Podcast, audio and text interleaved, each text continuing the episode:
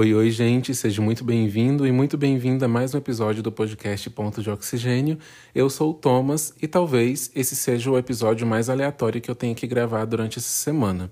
Porque eu estava aqui pensando durante esses dias sobre o que falar e não me veio na cabeça nenhum assunto muito relevante para poder militar ou para poder falar que tem algum peso social, sabe? Então, eu vou pedir para você passar um café, ou ir lá lavar um banheiro, ou dirigir até o trabalho, ou sentar na sua sala, apenas olhando para o nada e ouvindo o que eu estou falando, ou dentro do ônibus também, ou sei lá, fazendo qualquer coisa e escutar aqui a minha conversa contigo ou a minha conversa com ninguém também, porque hoje eu tô tão aleatório que eu não tô nem me conhecendo.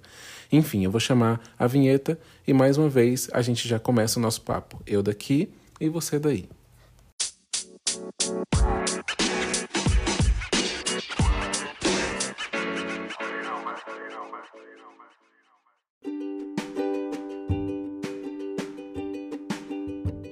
Você já parou para pensar em como a nossa vida é rápida? Assim, em como a gente vive tudo muito rápido, a gente não, não tem assim um, uma pausa, sabe? Aquele momento em que a gente percebe que ah, tá, tá dando para viver direitinho cada coisa por vez, parece que a gente tá sempre no trem bala correndo para cima e para baixo, tendo que cumprir planilhas e bater metas e ser o melhor em alguma coisa e sabe ser visto de alguma maneira pelo nosso preceptor da faculdade ou pelo nosso chefe no nosso serviço.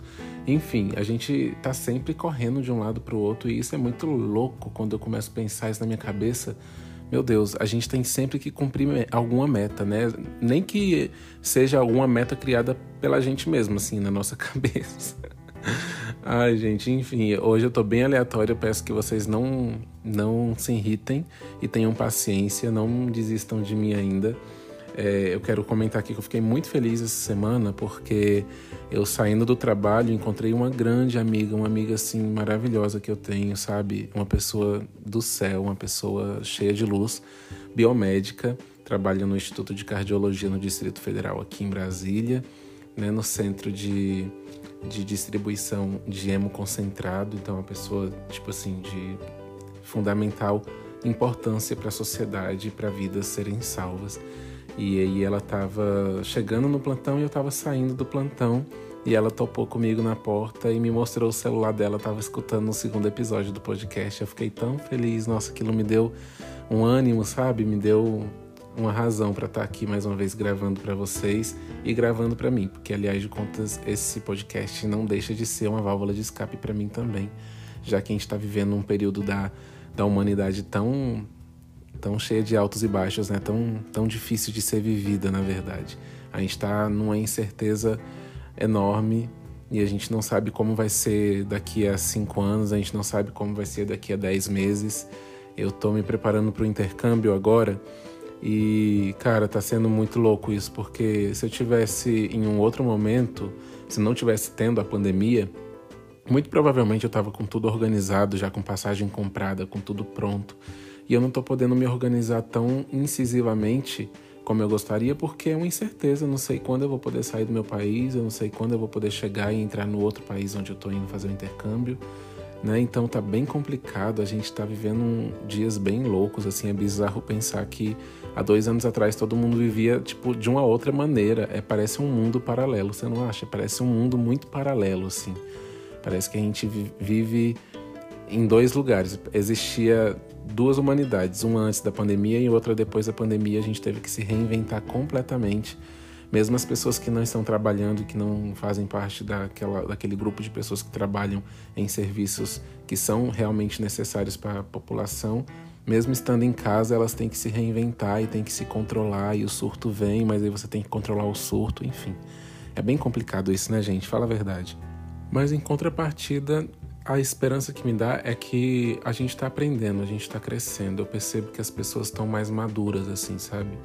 Estão sabendo lidar melhor com as coisas que vêm acontecendo no dia a dia, né? Eu acho que isso é um reflexo daquilo que a gente está passando, né? Do amadurecimento que isso está tá gerando em nós.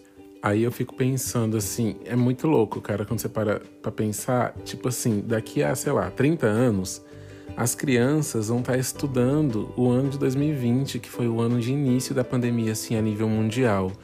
E, cara, é muito louco você pensar que você viveu isso, que você estava lá, porque eu me lembro de, de, estudar, sei lá, peste negra nas aulas de história, né? Ou sei lá, as pandemias que vieram antes disso, né? Que aconteceu lá a gripe espanhola e tal. Eu fico lembrando de eu estudando esses casos né, nas aulas de história, né, de filosofia, até na, no comportamento social das, das pessoas da época. E aí eu fico, pens... eu, eu fico me vendo estudando isso e eu fico imaginando que eles também devem ter pensado nisso de alguma maneira. Tipo, daqui a 50 anos vão ter pessoas estudando o que a gente viveu hoje. E é muito louco. É muito louco fazer parte disso tudo e viver, experienciar tudo isso. E, meu Deus, é. é... Enfim, o surto, né? O auge. E para falar a verdade, parece que foi meio que um surto coletivo mesmo. Você não acha, gente? Tipo assim, no começo da pandemia, as pessoas elas tiveram surtos momentâneos. Então, começou basicamente assim, mais fortemente em março, abril de 2020. E aí, é, logo alguns, algumas semanas depois, as pessoas correram no supermercado para comprar papel higiênico. tipo, qual é a, a lógica disso? Tipo, as pessoas corriam desesperadas para ir comprar papel higiênico e o papel higiênico tava acabando. E tipo assim, tá vendo como é um surto coletivo? Tipo, qual, tipo, não faz sentido, gente. É sério, tô aqui surtando, viajando demais. Aí a impressão que dá é que tudo que falavam assim, ah, tá acabando tal coisa. Aí todo mundo corria no supermercado para comprar aquela tal coisa que tava acabando. Tá acabando óleo, tá acabando arroz, tá acabando carne. Todo mundo saía correndo. Aí alguém gritou, tá acabando papel higiênico e todo mundo saiu correndo. para comprar papel higiênico. Gente, o ser humano é muito louco, meu Deus do céu. Outra coisa que eu tô observando aqui é que, tipo assim, a gente que trabalha na saúde, a gente tem uma visão um pouco diferenciada das outras pessoas que não têm essa vivência de hospital e de saúde, enfim. Então, o que, que eu penso? Quando o pessoal começou nesse primeiro surto aí de sair comprando tudo que estava teoricamente acabando, ninguém pensava que estava todo mundo ao mesmo tempo aglomerando e transmitindo ainda mais a doença, fazendo com que o boom fosse muito maior do que poderia ser. Nesse caso, todo mundo tivesse feito é, o isolamento como era recomendado na época. Daí, logo depois que teve esse surto coletivo, começou a aumentar muito a demanda de trabalho no hospital. E aí, até a gente que trabalha em hospital começou a ficar meio que desnorteado, assim, sabe quando você não sabe por onde ir, o que fazer, como fazer?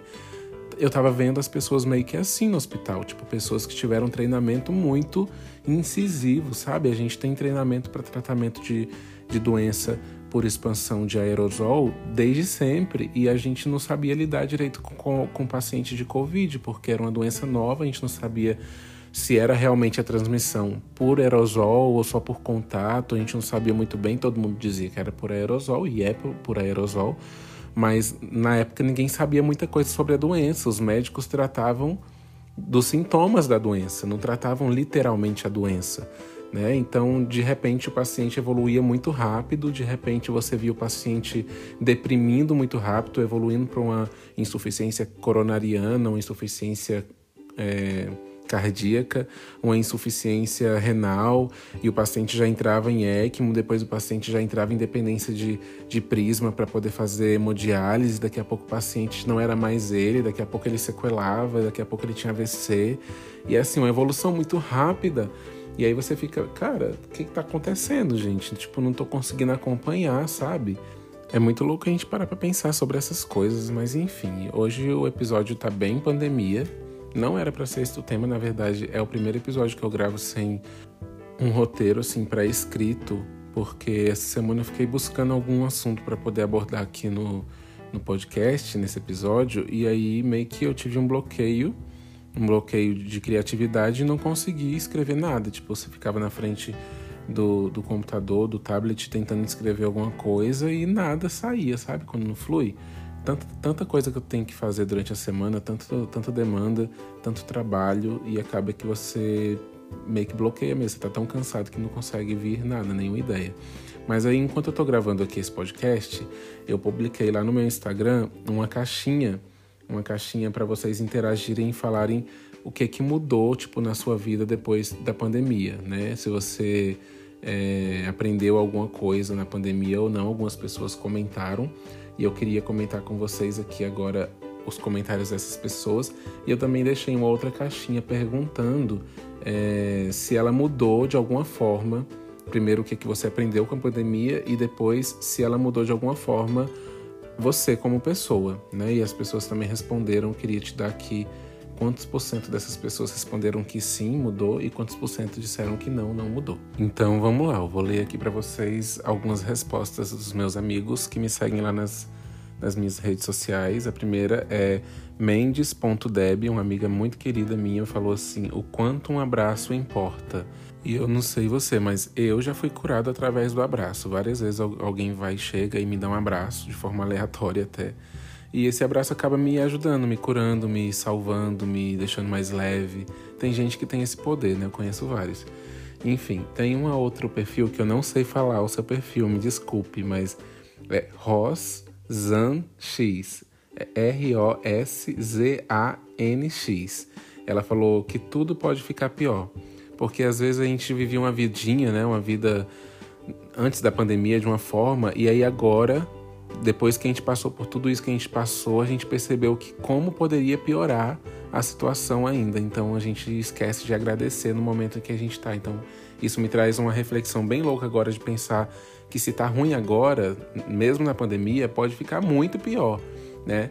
Então agradeça hoje, gente, sério, não tá fácil a minha amiga também Elaine Regina, que é uma amiga querida, uma super boleira, doceira, confeiteira, maravilhosa, técnica também, assim como eu.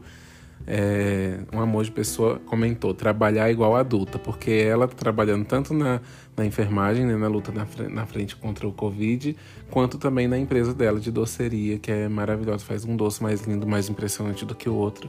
E realmente, agora a gente sabe qual é o verdadeiro sentido dessa palavra quando os pais diziam: ah, você vai trabalhar igual gente grande. E é realmente, gente, meu Deus, tá trabalhando demais. Artemi Coelho, que é um amigo incentivador, assim, à, à frente do tempo dele, biólogo, gestor de uma das, das, dos pilares né, contra a tuberculose no Brasil, no Ministério da Saúde aqui em Brasília, que é um amigo muito querido meu, colocou ter paciência. E realmente, a gente nunca exercitou tanto, né? A espera da, a espera da, da, vacina, e aí a espera da segunda e da terceira onda, e a espera de que isso tudo acabe. Então é realmente ter paciência que, que vai passar e que vai ficar melhor. Né? A Maria underline Luiza underline 21, uma colega também do Instagram, mandou: o mundo precisa ser, o mundo precisa de mais empatia. E, cara, tipo assim, resumiu basicamente tudo, tudo, tudo, tudo. Você entra dentro de uma UTI hoje e você vê que, poxa, a gente precisa mesmo se colocar no lugar das pessoas que estão ali deitadas, sabe? E você olha para os comerciantes que não estão tendo como trabalhar e você tem que se colocar no lugar deles, entendeu? E tipo assim, é muito louco isso, cara. Tem que agradecer o tempo inteiro porque a gente tá bem no final das contas a minha amiga Micaele Underline Duarte. Nossa, essa daqui mora perto da minha casa e a gente cresceu basicamente junto. Vi ela pequenininha, já tá certo que eu já sou um vozinho, né, de 30 anos e ela deve, sei lá, deve estar tá com uns 20, vai, uns 22, 23 anos. E ela botou aqui aproveitar mais ainda cada momento, pois todos são únicos e realmente tem que aproveitar cada segundo. Isso aqui, todos esses que eu estou lendo são aprendizados de pessoas que aprenderam alguma coisa com a pandemia. Você tá vendo que são coisas bem distintas, assim, um pouco diferentes uma das outras, para você ver que o ser humano ele não segue um padrão. A gente aprende várias coisas de diversas maneiras diferentes. Né? Então, aproveitar mais cada momento, porque cada momento pode ser o último momento, né? Às vezes a gente não aproveita o fato de estar perto dos nossos pais, dos nossos familiares, e às vezes esse é o último momento que a gente tem perto deles. Então, aproveite. A minha amiga instrumentadora maravilhosa, influenciadora digital, Carol, Carol com dois L's, Soares, comentou uma triste realidade. Ela falou que, que a enfermagem não será valorizada nunca. E, gente, a gente está com um projeto de lei para ser aprovado, para ser votado, né? E até agora isso não foi definido na Câmara dos Deputados. A gente conseguiu já a, o teto, né, o limite, o teto mínimo de, de, de votações lá na, na, no pedido dessa lei que tipo bateu muitas pessoas, mais de 800 mil pessoas votaram lá no site para que tivesse essa, essa votação para aprovação do projeto de lei que estabeleça o piso salarial da enfermagem e a jornada de trabalho também mais justa, né? E até agora nada foi dito, tipo, eles simplesmente estão ignorando a gente e é muito triste isso. Agora, uma pessoa que é tipo assim, é meu espelho de alma, o meu espelho de vida, que é a minha prima, uma das mais próximas que eu tenho, se não a mais próxima que eu tenho, né, que é Tamara Rodrigues, no caso é o o, o arroba dela é Tamara é, Rhodes, que é R-O-D-S. Ela colocou aqui, ela colocou dois comentários, que é que eu odeio usar máscara e que admiro, admiro muito profissionais que usam por horas, que no caso são os profissionais de saúde, apesar de que hoje em dia isso tem meio que juntado com toda a população, a gente tem que estar tá usando máscara o tempo todo. Mas eu vou dizer, essa semana eu estava conversando com a perfusionista lá do hospital e aí a gente estava falando, nossa, tô de saco cheio já de usar máscara o tempo todo, não aguento mais. Porque mesmo dentro do hospital, quando a gente não estava atendendo um paciente, quando a gente estava ali só os colegas juntos e tal, a gente não usava máscara o tempo todo, entendeu? Então agora a gente tem que ficar de máscara 24 horas e às vezes até quando a gente vai pro repouso, tirar o horário de descanso da gente, a gente tem que ficar de máscara mesmo no repouso e assim é muito desgastante de verdade. Aí você vai na padaria, você tem que estar de máscara, é assim, é realmente um saco isso, enfim. E ela também comentou que eu dou muito mais valor à liberdade de sair e ver quem eu quero na hora que eu quero. Nossa, como fazia diferença e hoje a gente percebe como isso fazia diferença, tipo de poder sair a hora que você quer e de poder ver quem você quiser na hora que você quiser. E hoje em dia a gente sabe que a realidade é outra, tipo totalmente diferente, né?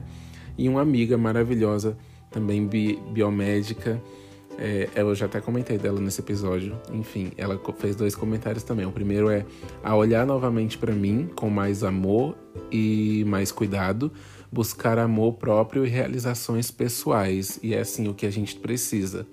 A gente precisa, de alguma maneira, nos beneficiar de, dessa situação, de tudo que está acontecendo. Então, acho que uma das formas mais legais de você fazer isso é você olhar para você mais e você cuidar de você mais, de você zelar mais pela sua saúde mental e emocional, porque realmente nunca foi tão necessário a gente ter um pouco mais de empatia até para nós mesmos, né? De, de olhar para dentro de você e perceber que você precisa se cuidar, que você precisa separar um tempo para olhar para você com mais carinho.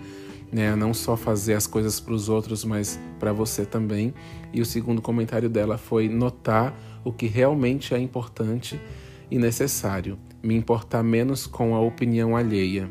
E é, gente, isso daqui, tipo assim, resume esse episódio. Tipo, muito. Na verdade, resume esse podcast e resume a minha vida, porque se eu fosse olhar para a opinião das pessoas, eu não estaria indo fazer intercâmbio, eu não, não teria desistido já de fazer medicina, eu não estaria fazendo esse podcast, entendeu? Porque várias pessoas já vieram falar para mim: "Ah, então, mas isso daí, tipo, sem noção de você tá fazendo isso, não vai para frente" e tal, né? E enfim, não quero dizer aqui que é inveja, porque pode, pode até não ser, pode até eu querendo julgar de alguma maneira, mas as pessoas têm uma opinião aversa daquilo que você está fazendo muito firmemente. E eu aprendi a, a não dar tanto ibope para isso, a não dar tanto palco para isso. E eu vou dizer para vocês que é uma mudança, uma virada de chave.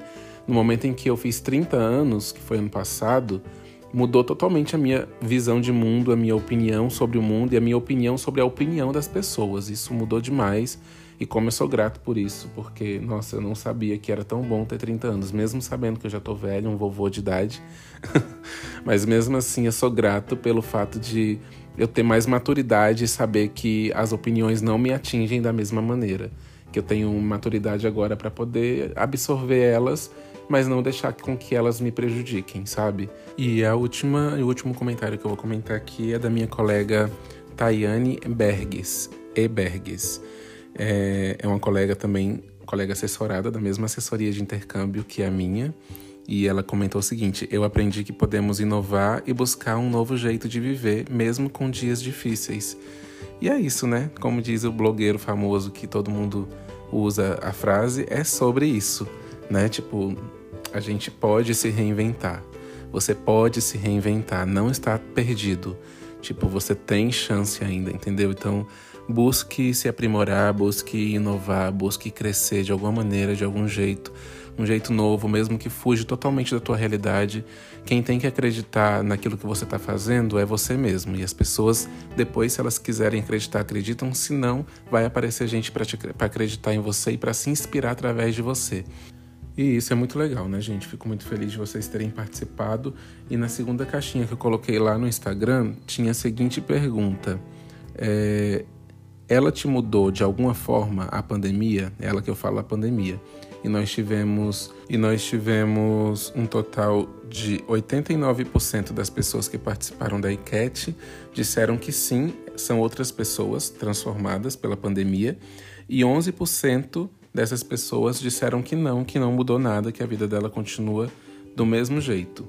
Então é isso. Muito obrigado você que participou. Fico muito feliz pela sua participação. E eu vou chamar a nossa vinheta mais uma vez e a gente já vai começar os quadros, então vem comigo e vamos dar continuidade ao nosso episódio.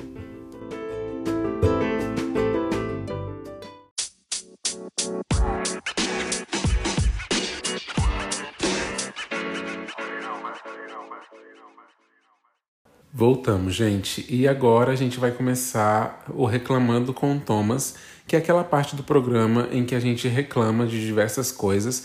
Hoje, especificamente, nós vamos falar muito sobre pessoas, sobre gente. Né? Então, eu separei alguns tópicos, algumas situações e a gente vai reclamar dessas situações. Bom, o primeiro tópico que eu coloquei é gente chata que reclama de barriga cheia. Sempre tem aquela pessoa que está perto de você e que tem um bom emprego, que tem uma família legal, que tem um salário ok, que não passa fome, que não tem grandes problemas, todo mundo tem problema, vamos combinar, mas não tem grandes problemas que circulam essa pessoa e que justifica ela ficar reclamando o tempo todo, igual a lavageira atrás de você enchendo o saco. Sempre tem essa pessoa e eu tenho preguiça desse tipo de gente. Tenho preguiça porque me falta na verdade, acho que falta empatia dessas pessoas, sabe? Não tem um mínimo de visibilidade pro próximo. Ele sempre tá olhando para ele, ele sempre acha que ele é o coitado, que ele que não tem oportunidade, que ele isso, que ele aquilo, e é chato, desgastante ficar ouvindo uma pessoa falar isso o tempo todo. A segunda coisa é gente que não trabalha e sobrecarrega o coleguinha. Como que é isso? Na enfermagem, no hospital, enfim, whatever é, existem pessoas, a gente tem que trabalhar em equipe, não tem outro jeito, a gente precisa trabalhar em equipe. E sempre tem aquele colega que não vai trabalhar, que vai só atrapalhar, no caso, e vai te sobrecarregar, porque aí você tem que fazer o seu trabalho e o trabalho dele. E, gente, já passei por isso, sei o quanto isso é chato, sei o quanto isso é desgastante. E pior ainda é quando a supervisão da tua equipe não enxerga a mesma coisa que você está enxergando e você acaba tendo que tipo assim, não tem o que fazer. Você tem que fazer o seu trabalho e fazer o do outro, porque senão você vai ser cobrado pelo serviço do conjunto que não foi realizado. É muito chato. O terceiro é gente que não sabe de nada e vive se vangloriando. Gente, esse daqui cabe em qualquer lugar. Sabe aquele aluno que você está lá no EAD estudando, acordou cedo, seis e meia da manhã você está lá já com a cara no computador, porque hoje em dia a nossa realidade é essa, né? É internet e estudar pela internet, EAD. Você está lá e tal, o professor está falando sobre alguma coisa e de repente vem aquele aluno, sobrinho de Einstein, que, tem o, que é o dono da razão, que sabe de tudo, né, para nos presentear com a maravilhosa e insubstituível opinião dele, que coincidentemente é a mesma coisa que o professor falou um pouquinho antes dele começar a falar. Gente, que chato, que chato é esse tipo de gente, sério mesmo. Olha, eu vou te falar, essa semana eu tava numa aula online e aí apareceu um aluno desse lá. A vontade que me deu, na verdade, a vontade não, eu fiz, né? eu fui lá e, silenciei a sala, gente, não dei conta de ficar escutando a voz. Engraçado, é, é tipo assim, é um ranço que você já pega da pessoa, porque a pessoa meio que pegou a carta do ranço e saiu distribuindo para todo mundo. Gente, que coisa chata. Todo mundo sabe que você sabe, não precisa você ficar falando aos quatro ventos que você é o melhor, que você tem esse conhecimento e aquele outro para se vangloriar, sabe? Ai, sinceramente, não tenho paciência. E esse tipo de gente também está muito presente no trabalho da gente, né? Está muito presente no ambiente, no ambiente de, é, de trabalho. Sempre tem aquela pessoa que está na chefia, que está na, na, gerência de equipe, mas que sabe muito menos da demanda que aquela empresa demanda sabe, para os funcionários. E aí ele quer falar como se ele soubesse, como se ele tivesse todo o conhecimento. E, gente, é sério, isso me desgasta de um jeito, de um nível que vocês não fazem ideia. É muito chato isso. Não sei se você já passou por essa situação. Se você já passou, vai lá na última foto do Instagram e comenta a sua história lá. Gente que quer mostrar competência desmerecendo os outros. Já teve essa pessoa também no seu trabalho? Ou sei lá, em qualquer outro lugar? Que ela, tipo assim, ela quer demonstrar que sabe fazer alguma coisa, mas para que as pessoas consigam enxergar ela, ela precisa desmerecer alguém, ela precisa meio que prejudicar uma pessoa para que ela possa ser enxergada. E, gente, isso é muito feio. Muito feio. Se você é essa pessoa e está aqui me escutando, olha, deixa eu te falar, amigo, isso é muito feio. Vamos melhorar aí, vamos nos preservar, porque tá assim, difícil de aguentar esse tipo de pessoa. A, a outra coisa que eu queria reclamar aqui com vocês é do valor do combustível. Minha gente, aonde que a gente vai parar? Eu tô para vir trabalhar a pé. Não tá dando, não tá dando, literalmente. Tipo, não dá, não tá valendo mais a pena, entendeu? Tipo, trabalhar em dois empregos. Eu tô gastando por mês quase mil reais de combustível. Alguém tem que fazer alguma coisa pelo amor de Deus. Era muito comum para mim gastar, sei lá, 600 reais no máximo estourando de combustível por mês. E agora eu estou gastando praticamente mil reais por mês. Então, assim, economicamente não vale mais a pena trabalhar em dois empregos, porque você deixa o salário, metade do salário de um dos empregos todo no combustível. Tipo, sabe, assim, não, não faz sentido, gente. Pelo amor de Deus, alguém tem que fazer alguma coisa porque não tá dando. E a terceira coisa, a última coisa, terceira. A última coisa que eu quero reclamar, que a gente já reclamou bastante, já foram muitas coisas aqui, é a terceira onda, infelizmente, com a variante mais resistente lá da Índia, né, do Covid, que a gente já descobriu que está espalhando no mundo inteiro e parece, é como, a sensação que eu tenho é como se a pandemia estivesse começando outra vez, sabe? Porque as notícias é, são dadas como se estivesse começando tudo de novo e dessa vez de uma forma muito mais agressiva. Então eu estou realmente temeroso, estou com bastante receio dessa terceira, terceira onda, porque a gente não sabe o que, que nos espera. Aí a gente, eu já achava a evolução do Covid normal com a variante brasileira já muito acelerada. A evolução do paciente para um quadro mais grave é acelerada. Imagina com essa variante indiana, Deus me livre, eu não sei, eu não consigo imaginar qual que vai ser o cenário daqui a cinco meses, entendeu? Tá difícil, tá difícil conviver desse jeito.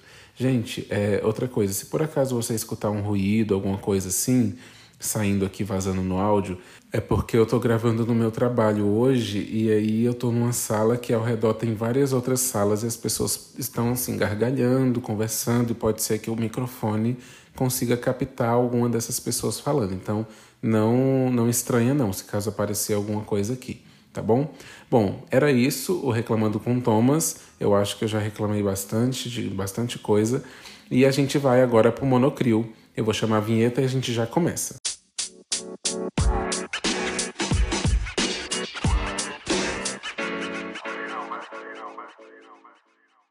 Gente, o monocrio é aquela parte do programa em que a gente elogia alguma coisa, em que a gente fala alguma coisa que a gente achou legal durante a semana. E Hoje o monocrio vai ser bem rápido, porque eu tenho poucos assuntos para o monocrio. O primeiro assunto é a lua de sangue, que a gente teve a graça de poder acompanhar durante essa semana praticamente toda. Saiu em todos os jornais. A coisa mais linda, mais bela, mais incrível que a gente presenciou, acho que essa semana. E é engraçado, eu tenho a impressão de que esse tipo de fenômeno tem acontecido de forma mais é, rápida, sabe? Assim, com um intervalo de tempo mais diminuído. Eu não me lembro de ter presenciado tanta lua de sangue igual a gente está presenciando agora, sabe? Parece que o intervalo entre uma e outra era maior, mais extenso, porque teve ano passado. E aí, para mim, só iria ter outra, sei lá, daqui a 20 anos. E aí, quando foi essa semana, bum, aquela lua enorme, vermelha no céu, coisa mais linda do mundo. Falei, gente, mas não teve uma lua de sangue ano passado? Como se tivesse que ter agenda para isso, né? Mas enfim. E é isso. É, a outra coisa que eu quero falar aqui do monocrio, o monocrio vai pra gente que sabe exatamente como tratar uma equipe. Tipo, a gente falou muito sobre chefe e gente que não sabe tratar a equipe, que não sabe trabalhar com, com o ser humano, que não sabe compartilhar dos momentos de trabalho um com o outro. E agora eu quero engrandecer o chefe que sabe exatamente como tratar uma equipe, sabe agregar, sabe, é, sabe, é uma pessoa que agrega, uma pessoa que traz para junto, uma pessoa de coração puro, uma pessoa que tem empatia, uma pessoa que é resiliente acima de qualquer outra coisa, né, que conhece que é uma posição de autoridade que ele tem sobre os funcionários, mas que acima de tudo também tem essa humildade que faz ele ainda mais grande ainda. Então quero aqui deixar é, o meu agradecimento e falar, nossa, isso você é muito legal se você é desse jeito. E o meu último monocrio dessa semana vai ser para a vacinação, que algumas semanas atrás o Ministério da Saúde declarou que vai começar a realizar a vacinação de todos de uma maneira mais homogênea para tentar impedir que a terceira onda seja tão catastrófica. Eles decidiram começar uma escala de vacinação mais acelerada. E como seria isso? Sabe 100% da quantidade total de vacinas? Então, eles vão disponibilizar de 20 a 30%, se não me engano, para pessoas com comorbidade e 80% para pessoas normais, sem comorbidade, tentando alcançar um número maior de pessoas. Eu achei que foi, que foi assim, uma ideia legal. Né? Eu fiquei feliz porque não aguento mais ver essa lerdeza da vacinação, sabe? Que não anda, parece que está sempre no mesmo lugar. Eu sei que parece meio extremista demais, mas por mim era feito campanha de vacinação igual é feito na, na vacina contra a gripe, assim, sabe? Abre os postos de saúde, deixa a vacina disponível e todo mundo vai vacinar. Porque, cara, eu acho que é, é mais eficiente, anda mais rápido, sabe? E eu sei que existem as prioridades, como tudo nessa vida. Mas, pelo amor de Deus, as mortes estão se desenvolvendo muito rápido, muito mais rápido que a vacinação, inclusive, né? Então, por mim, tinha que ser feito de uma maneira mais eficiente a distribuição das vacinas. E eu acho que essa forma que o Ministério da Saúde deixou, que talvez comece a fazer daqui a alguns dias, seja mais acelerada. Assim. Então, estou feliz, dar o meu monocrio para é, essa nova forma da vacinação ser feita. Tá bom? E agora a gente vai pedir Isaí Flores, eu vou chamar a vinheta e aí a gente já começa.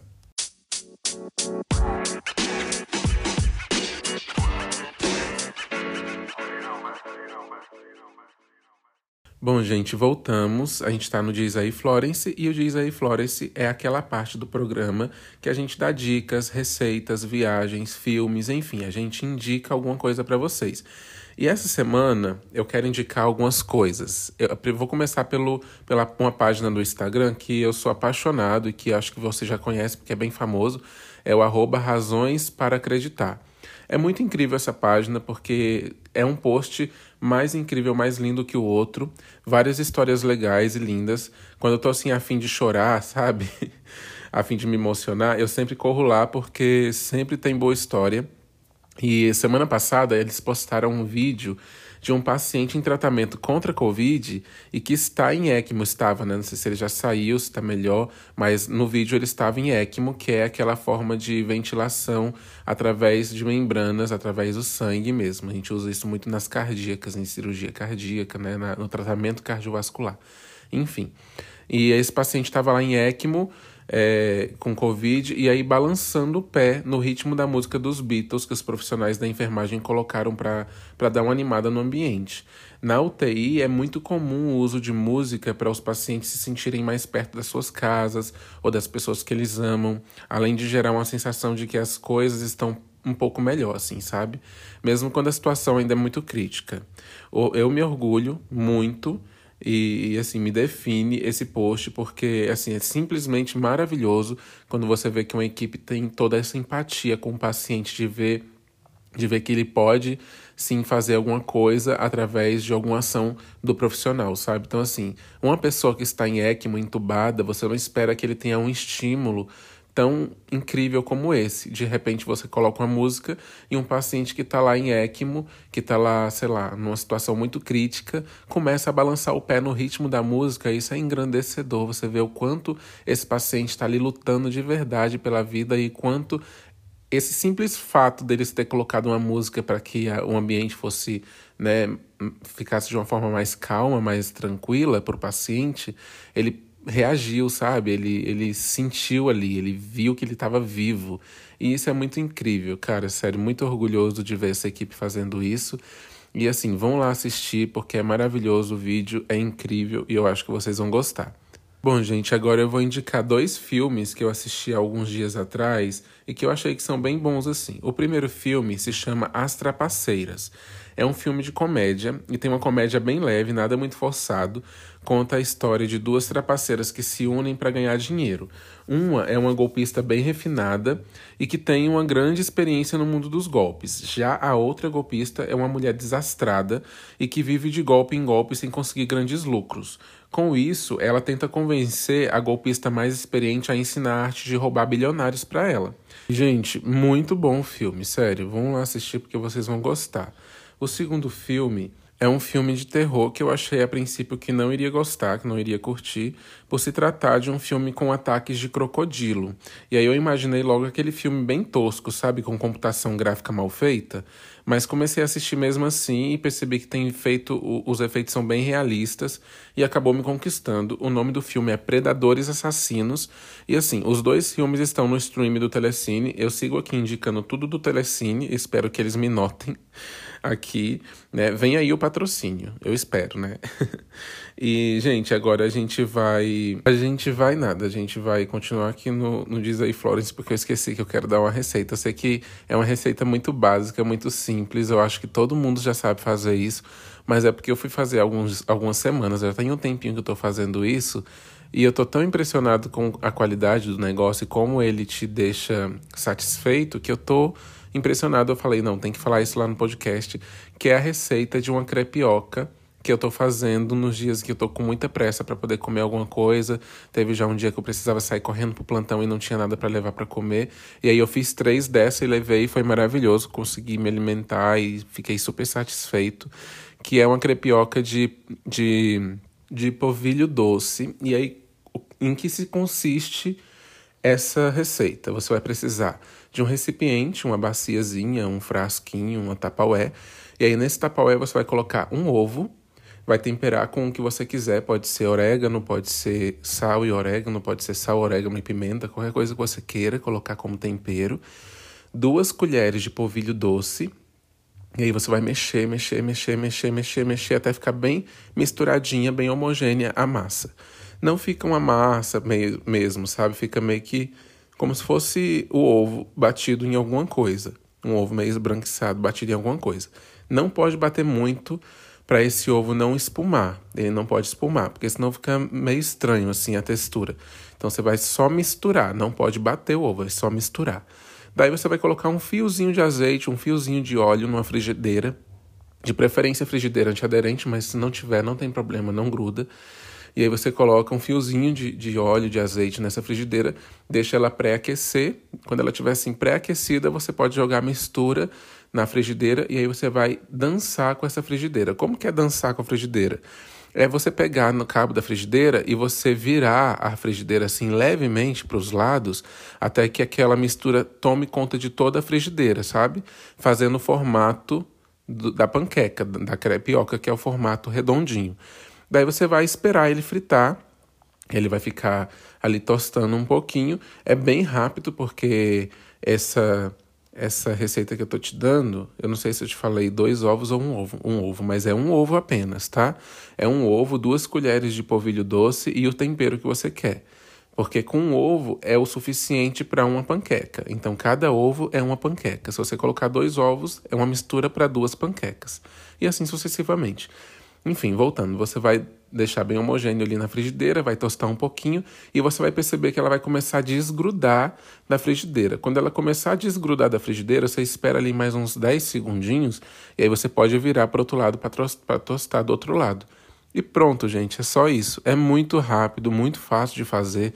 Qualquer pessoa sabe fazer isso. E no YouTube também tem várias, vários vídeos, inclusive falando sobre essa, essa crepioca. Eu aprendi pelo YouTube e, enfim, é isso. Esse foi o Diz aí Florence. Agora sim a gente vai para Me Ajuda Thompson. Eu vou chamar a vinheta a gente já volta.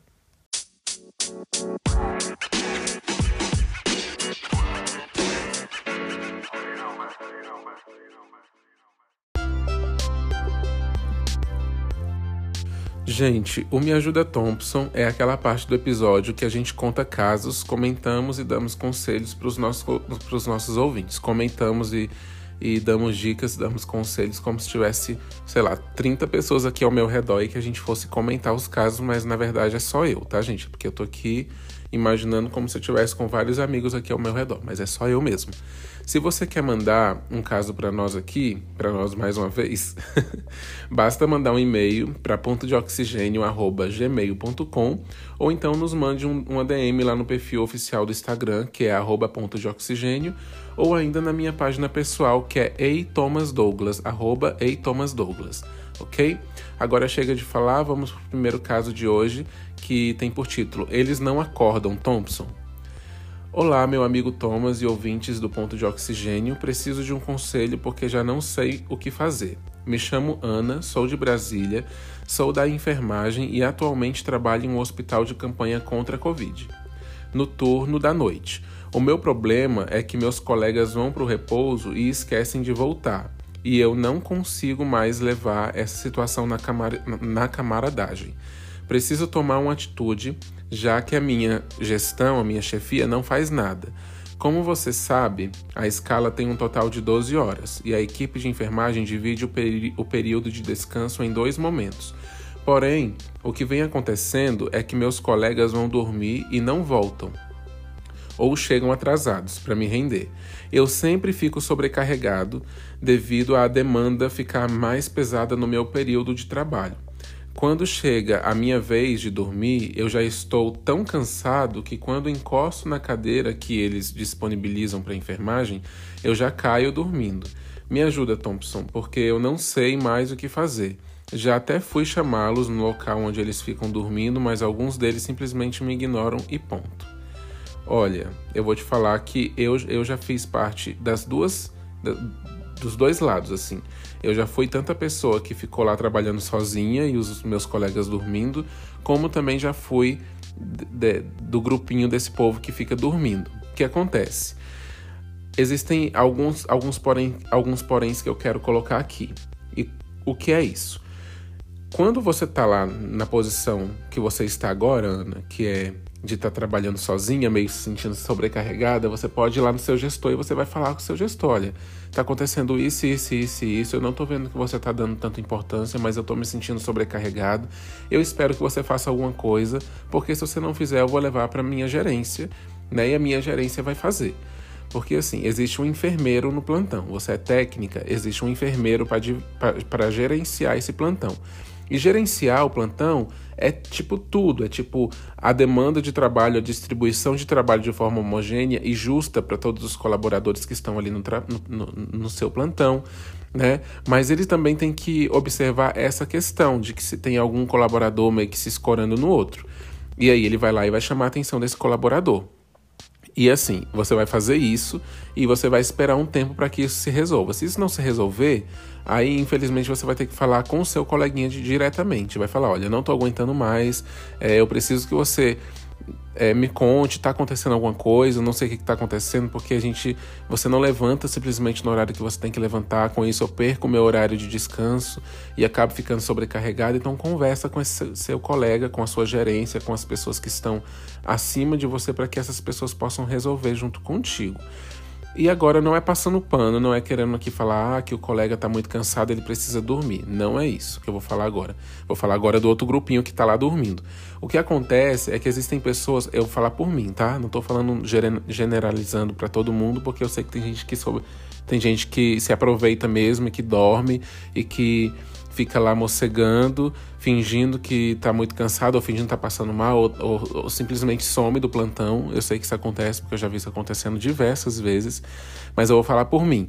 Eu tenho um sono muito pesado. E não é muito pesado porque eu sempre tive um sono muito pesado. O meu sono é muito pesado, tem sido muito pesado ultimamente, porque eu tô trabalhando muito e aí isso gera um cansaço que não acaba, por mais que eu durma o dia inteiro em casa, por mais que eu me prepare para poder ir pro plantão e tudo mais, o sono parece que não é suprido, sabe? Eu sei que é meio difícil de compreender uma pessoa que dorme é, no plantão e que esquece de levantar na hora, né? Mas assim, existem algumas coisas que devem ser observadas, como por exemplo isso. No meu caso, aconteceu dessa forma e ultimamente está acontecendo de novo, que é de eu ir pro meu horário de descanso e aí é, alguém levantar e eu nem vi que aquela pessoa levantou. Normalmente eu me acordava quando a pessoa acordava também. Então ela acordava, fazia um barulhinho ali, eu já me acordava, já levantava junto com ela. Hoje em dia o cansaço é tão grande que eu não estou vendo isso. Eu trabalho no centro cirúrgico. E no centro cirúrgico a gente atende emergência igual a gente atende no pronto-socorro. De repente aparece uma cirurgia no meio da noite para você atender e aí você tem que sair correndo para poder arrumar tudo para conseguir receber o seu paciente. E essa semana, especificamente há dois dias atrás, eu estava no meu plantão à noite e a gente atendeu várias coisas durante a noite, mas aí chegou o momento da gente descansar. Todo o plantão deitou para descansar e aí às três horas da manhã é, a enfermeira entrou dentro no, do, do, do, local onde a gente descansa, informando que estava descendo para o centro cirúrgico com a emergência da UTI pediátrica. Todo mundo acordou, menos eu. Eu não acordei. Eu só acordei porque uma das minhas colegas que estava deitado ao meu lado se levantou e aí meio que triscou em mim e eu acordei. Então, de repente, você pode chegar no seu, no seu colega. Eu sei que isso é chato, que não é uma obrigação sua, que ele tem que ter a responsabilidade de levantar. Mas assim, dependendo da situação, se for um colega que não tinha o costume de fazer isso, vai lá nele, trisca nele, fala, fulano já chegou o horário de você levantar. Né? Acorda ele literalmente, balança ele, acorda ele, porque às vezes a pessoa tá ali em ECMO, entendeu? Tá ali hibernando e aí ele precisa de uma força maior do, não, é, que vá além de um despertador de celular. Então eu acho que você poderia fazer isso também e antes de tudo conversar com ele. Chega nele e fala: Fulano, tá acontecendo assim, assim, assado. Você tá dormindo e aí a gente levanta e você não levanta. O que que tá acontecendo? Você tá muito cansado? Você quer uma ajuda? Você quer, sei lá, ver o que, que ele vai falar para você? Porque comigo aconteceu dessa forma, tá bom? Bom, eu espero que eu, que eu tenha te ajudado nesse primeiro caso. E vamos para o segundo caso, que é medo de sofrer outra vez. Oi, galerinha do Ponto de Oxigênio. Eu sou Alice, tenho 24 anos e sou de Goiânia. Então, gente, estava em um relacionamento há alguns meses. No começo era tudo muito fofo, como a maioria dos relacionamentos são. Ele me dava flores, me levava para sair, sempre fazíamos trilhas juntos e caminhadas durante o finalzinho da tarde. Mas algumas semanas depois, ele foi se tornando uma pessoa muito obsessiva. Vigiava onde eu estava, com quem eu estava, e isso me incomodava. Com a pandemia, passei a fazer home office, mas eventualmente preciso ir até a empresa para levar relatórios e prestar conta de todo o trabalho que desenvolvi. Um dia como esse, fui até o meu trabalho e quando saí, ele estava na porta, na porta do meu trabalho me esperando dentro do carro dele. Ele me segurou forte pelo braço e nós discutimos. Ele me questionando porque eu estava na empresa, se eu estava trabalhando de casa. E eu expliquei para ele, mas ele parecia outra pessoa, sabe? Agressivo, incompreensivo. Mais tarde, no mesmo dia, ele me ligou perguntando quem era Gustavo, que ele tinha visto no meu telefone que eu mandei mensagem para um tal de Gustavo e ele queria saber quem era. Expliquei que era o meu amigo de infância, que é muito próximo. Inclusive falei que, que meu amigo é gay e que ele não precisava se preocupar. Mas eu pensei melhor no dia seguinte e terminei com ele. No início ele não, qui não quis, mas conversei direitinho, expliquei os meus motivos é, e ele acabou entendendo.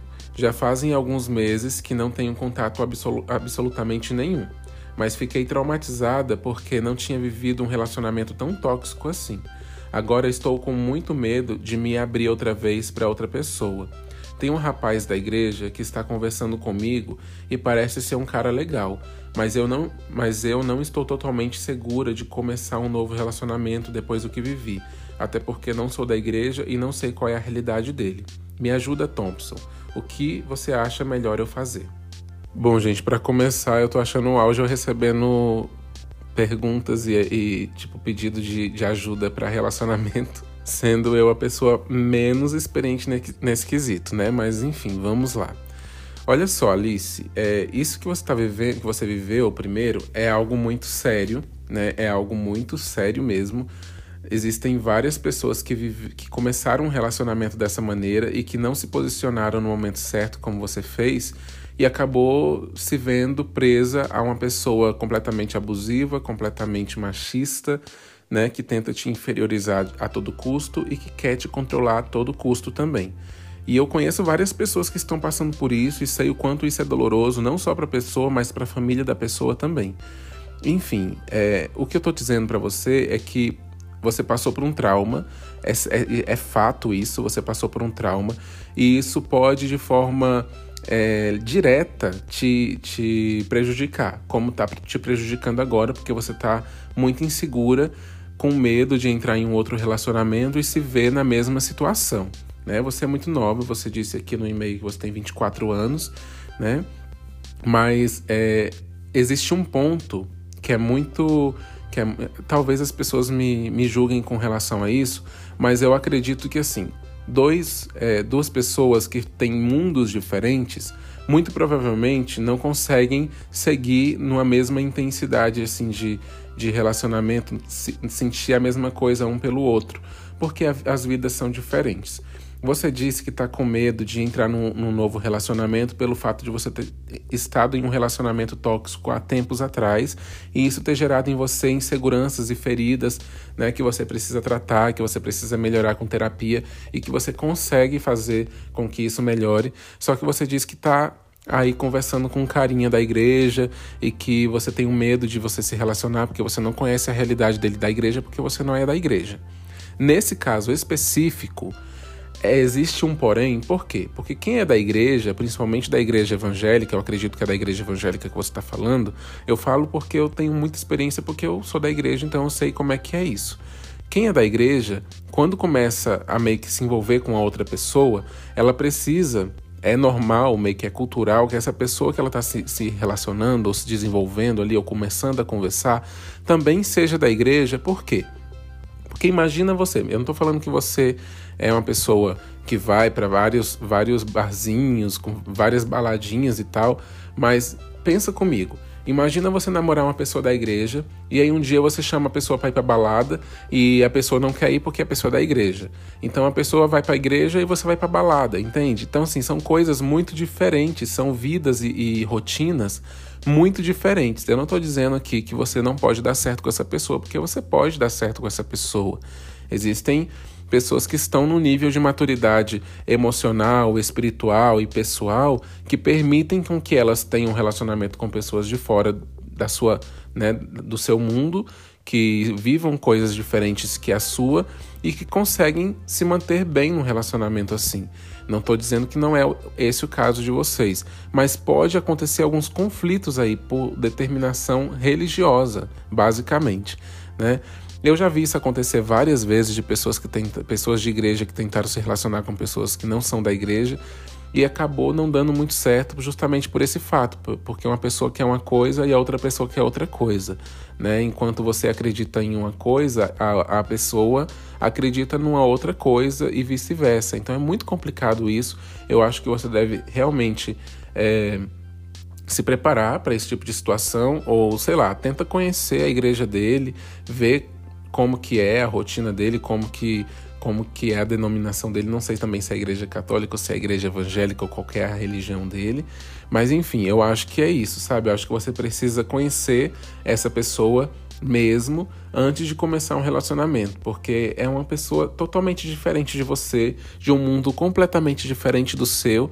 Então, talvez você precise realmente buscar o conhecimento de como que é essa pessoa, de como que essa pessoa vive, para que você consiga se relacionar com ela, entendeu? Porque depois também não adianta ficar reclamando, ah, que eu não conhecia, não sabia e tal. Essa semana mesmo, semana passada, a gente teve uma super cantora no meio gospel que se casou com um cara né, até um jogador de futebol, e eles não deram certo. Uma semana, um mês depois do casamento, eles se divorciaram.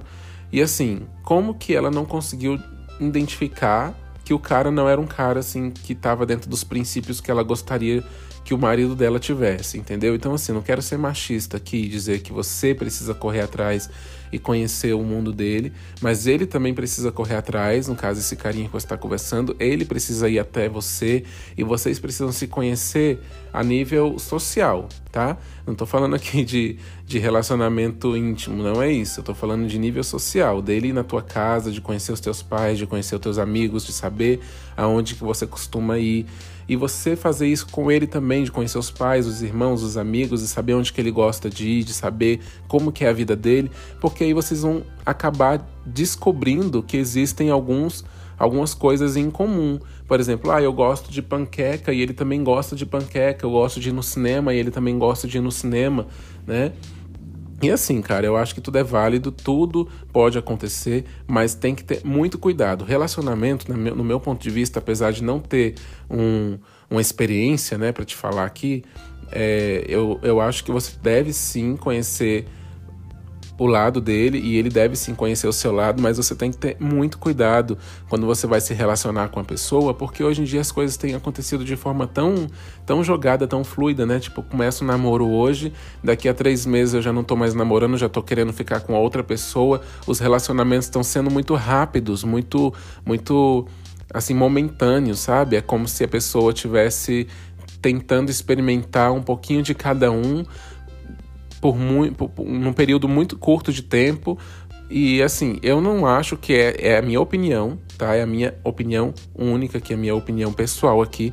Eu não acho que essa é a melhor forma de você conhecer e encontrar a pessoa certa para você. Mas, se de toda forma você acha que pode dar certo e que vale a pena tentar, então se joga e tenta, né? Você não vai estar tá perdendo nada. Como diz o ditado, o não você já tem. Bom, gente, o episódio de hoje foi isso. Eu espero que vocês tenham gostado. E agora a gente vai para aquele momento em que eu leio um texto, um poema, alguma coisa que eu acho que foi interessante durante a semana. E fiquem com Deus. Até a próxima. Mais uma vez, bebam água, usem máscara e se protejam. Cuide de quem vocês amam. E até a próxima. Um grande beijo e até mais.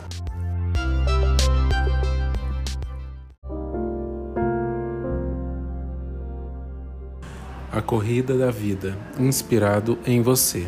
Eu disse assim: na corrida dessa vida, é preciso entender que você vai rastejar, que vai cair, vai sofrer, e a vida vai lhe ensinar que se aprende a caminhar e só depois a correr.